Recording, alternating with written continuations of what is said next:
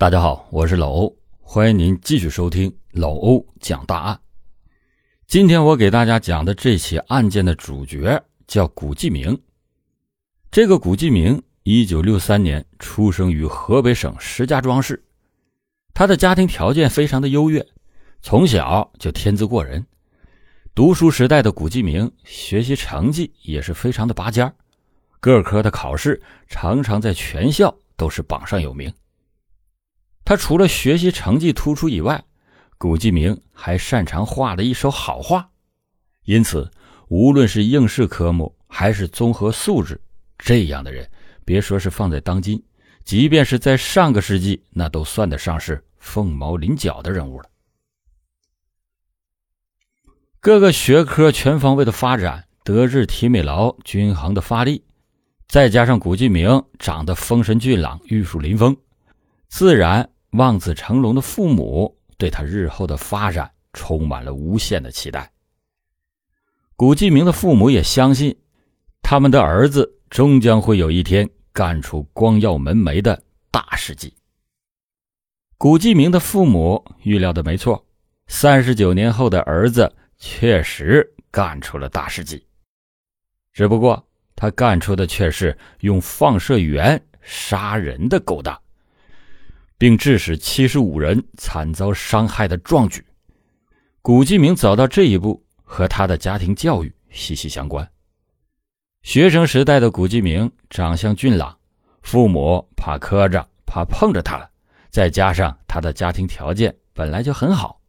因此父母从来也不愿意让他与别人过多的交往，因为怕他挨揍、被欺负。在温室中慢慢成长起来的古继明，渐渐变得寡言少语，不善交际。不善交际，就养成了尤为内向的性格。但这些都不要紧，在讲求学而优则仕的大环境中，孩子的成绩那是第一位的。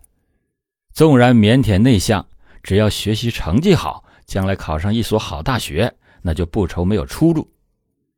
这畸形的教育观。造就了畸形的人格，畸形的人格让步入社会的古继明变得不擅长和人打交道。遇到任何一点鸡毛蒜皮不顺心的事儿，他总会时刻的积郁在心中，无法释怀。久而久之，便养成了极端的偏执性人格。能量积攒到某种程度，那就会爆发。同理，怨念汇集到忍无可忍，那就会爆炸。鲁迅先生曾经说过：“不在沉默中爆发，就在沉默中灭亡。”三十九岁那年，伴随着过往生活中的种种不顺，积郁已久的古继明，在遇到了刘春丽以后，彻底的暴走失控，干出了毁灭自己和他人的滔天罪行。上个世纪九十年代。古继明如愿以偿地考入了某名牌大学，在大学期间，他学的是放射学及影像学专业。此后，他又考上了医学硕士。学有所成的古继明，于是在广州开了一家公司。一九九七年六月二十八日，古继明旗下的广州古今科技发展有限公司与广州军区广州总医院合作。建立了激光医疗中心。古继明之所以这样做，其实很符合当时中国发展的潮流和趋势。一九七九年之前，整容行业在国内是个比较边缘化的领域。当时的美容科室并非是单门别类独立出来的，而是属于医院内部的一个科室，甚至很多医院都没有设立美容科室。再加上全国美容外科的人才储备稀缺，美容科人才的培养能力严重的滞后，美容在一九七九年前几乎就是一个空白的地带。直到一九七九年以后，伴随着改革开放的步子越跨越大，国外很多价值观念随之流入了国门境内，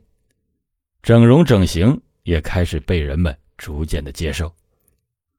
物质的丰盈也开始让更多的女性将重点放在了形体的美观上，国内巨大的空白市场是一块诱人的肥肉，谁先进入，那就意味着谁将抢得先机，赚的是盆满钵满。而古继明是放射学及影像学专业的医学硕士出身，在形体美容方面有着丰富的经验。广州军区广州总医院有着雄厚的资金和实力，一个有学识和经验，一个有金钱和实力。两者强强联合，古继明就背靠着广州军区这棵招牌大树，不愁赚不到钱。可是理想很丰满，现实很骨感。尽管卯足了劲儿的古继明打算在新的领域大展拳脚，但奈何啊自己不善交际，在工作中经常因为奖金发放、经济效益等问题，与负责该中心的整形外科主任。刘春丽发生矛盾。由于是双领导体制，面对工作中出现的问题，谁也没有办法说服谁。这久而久之，古继明就生出了对刘春丽的强烈不满，甚至动用起了用放射源神不知鬼不觉的杀掉对方的可怕想法。为了实施蓄谋已久的犯罪企图。二零零二年四月下旬，古继明打电话给了辽宁丹东某核仪器厂，向他们咨询了购买一幺九二工业探伤机的价格和所需要的手续。经过了解，需要准购证和介绍信两种材料。于是，古继明就假借职权之便，化名为马东宁，并且伪造了一份宁夏某防疫站。要给宁夏某建筑公司购买一射线工业碳伤机的准购证，然而又自行填写了一张宁夏某建筑公司的介绍信。在准备好了一切伪造材料之后，古继明搭乘航班飞抵辽宁，并且用早已经准备好的假材料，从辽宁丹东某核仪器厂购买了一台价值五点五万元人民币的一射线工业探伤机。在这里要科普一点的是，工业探伤机是指对造船、石油、化工、机械、航天、建筑等材料质量或者是焊接质量由表及里的无损检测，其原理就类似于人体拍 X 光片。不同的是，工业碳伤机只能使用在工业方面，绝对不能使在人体上面，否则会因为放射剂量的严重超标对人体。造成巨大的损伤。要明确的一点是，光有工业碳伤机也是没有办法发挥作用的，因为只有将放射源放入铅罐内部，然后用碳伤机试源器启动碳伤机，探伤机就会通过输送放射源的导管，将一幺九二放射源对既定的目标实施照射。当年五月十日，古继明。独自带着这个探伤机来到了北京市中国原子能科学研究院反应堆工程研究设计所，安装了放射源一幺九二。放射源一幺九二是一种非常具有电离辐射的核元素，除了应用于上述所述的工业方面的照相探伤，还被广泛的应用于医学用途，就比如治疗腔内肿瘤、宫颈癌。等等这样的疾病，只要是保管的好，放射源一幺九二就可以为人类造福；否则，一旦放射源一幺九二保管不善的话，那就会酿成难以挽回的惨剧。二零一四年五月七日，天津红迪工程检测发展公司在中石化五建院内探伤作业的时候，不慎。丢失了用于探伤的放射源一幺九二一枚，后来这个放射源被工地上的王某给捡走了，并且装在身上口袋里三个小时，结果王某落下了终身的残疾，光是三年的治疗费用就耗费了三百多万元。放射源一幺九二尽管很恐怖，但只要把它安全密封在铅罐里，妥善的保管，那就不会出差错。因为放射源一幺九二虽然电离辐射非常强，但是由于铅罐的密度大，能够很好的屏蔽放射源，起到了对外部环境良好的保护作用。因此，当古继明把放射源一幺九二在铅罐里装好以后，由于搬运笨重、携带不便，古继明就打电话给属下方振华，让方振华当天晚上坐飞机来到北京，跟他一起把放射装置搬回广州。就在两个人携带放射装置乘火车回广州的路上，古继明恨恨地说：“刘纯利那个家伙故意跟我过不去，这次我要他死无葬身之地。”说罢。古继明就把放射装置对人体的危害性，以及打算实施照射刘春丽的犯罪计划，向属下方振华和盘托出。方振华本来就是小学文化程度，所见的世面也不多，再加上老板被人欺负，他就满口的答应和老板古继明共同实施犯罪计划，以好好教训一下不知天高地厚的刘春丽。回到广州以后。两个人就开始了紧锣密鼓的布置。古继明让方振华去市场上购买了安装探伤机所需要用的三角铁架、塑料管等材料和工具，然后古继明、方振华两个人趁着激光医疗中心晚上无人上班之机，共同将该机的装源铅罐安装在了古继明的办公室内的天花板上。将连接主机的前端管道从天花板上拉到了刘春丽的办公桌上方的天花板上，并且将探伤机的放源器偷偷安放在古继明自己办公室的暗室中。一切准备就绪以后，古继明就要对刘春丽实施恐怖的报复计划了。尽管这一切已经在安全上面没有什么问题了，但是古继明还是担心放射源会危害到自己的身体，于是又花费了五千六百元人民币购置了一套 X 光防护衣，放在自己的办公室内，以备不时之需。二零零二年五月中旬到二零零二年七月十九日期间，古继明、方振华。多次共同或单独趁着被害人刘春丽在办公室工作及中午休息之际，在古继明的办公室内的暗室，通过驱动探伤机、失源器，将铅罐内的一放射源输送到刘春丽的办公室天花板，使用放射源直接对刘春丽的身体进行照射。很快，在放射源一幺九二的强烈照射之下。刘春丽的身体便开始出现了乏力、呕吐、食欲不振的表现。但是此时他依旧没有意识到问题的严重性，一度的还误以为是因为自己工作紧张的缘故所致。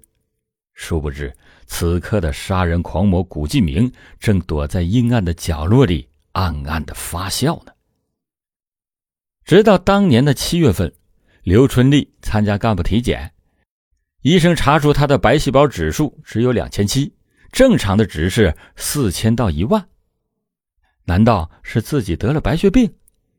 刘春丽正在暗自思忖之际，其他的同事也出现了不同程度的全身乏力、记忆力下降、牙龈出血等症状。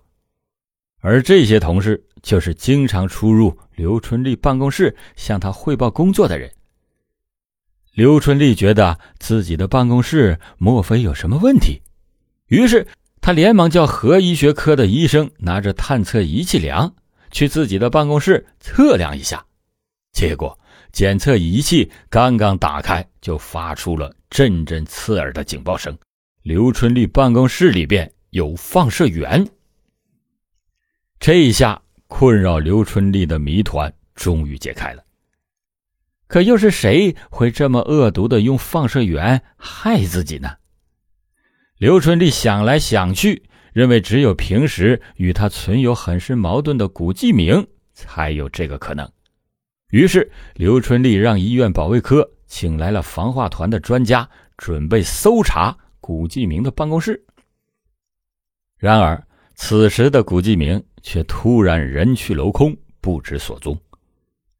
正当众人疑惑之际，医院的保卫干部拨通了古继明的电话，希望问问他去哪里了。不成想，这电话刚刚一拨通，就从暗室里传来了一阵阵清脆的手机铃声。原来，感觉大事不妙的古继明想立即的将放射源装置给转移走，可是医院大白天的人多嘴杂，而放射源装置目标又很大，招摇过市必然会露出马脚。古继明想来想去。决定先躲在暗室里，等到天黑下班了，再偷偷的将放射源装置全部神不知鬼不觉的给取走。没有物证，自己再一口咬定不知情，凭着刘春丽再有能力，那也无济于事，只好是哑巴吃黄连。只是没有想到，古继明自己的行踪这么快就被发现了，不仅没有实现转移罪证的计划，反而当场。被抓了一个人赃并获。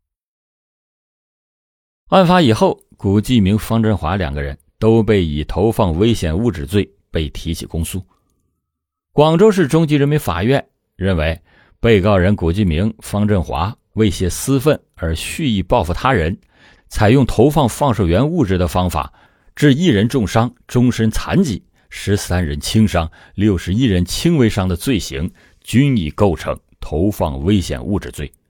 判处被告人古继明犯投放危险物质罪，判处死刑，缓期两年执行，剥夺政治权利终身。被告人方振华犯投放危险物质罪，判处有期徒刑十五年，剥夺政治权利五年。在这起案件中，总共有高达七十五人中毒，其中刘春丽患上了外照射亚急性放射病。身体多系统、多器官的功能严重损伤，留下了终身的残疾。而江某、曾某、李某莲等七十四人遭到了放射源一幺九二电离辐射的照射，酿成了中毒性污染。在这些受害人当中，还有一位年轻的母亲遭到了辐射，腹中胎儿被放射源污染。致使胎儿出生后的第三年，语言等功能出现了障碍。由于受害人数众多，杀伤面积大，杀伤程度重，很多受害人纷纷提起上诉，要求判处古继明和方振华死刑立即执行。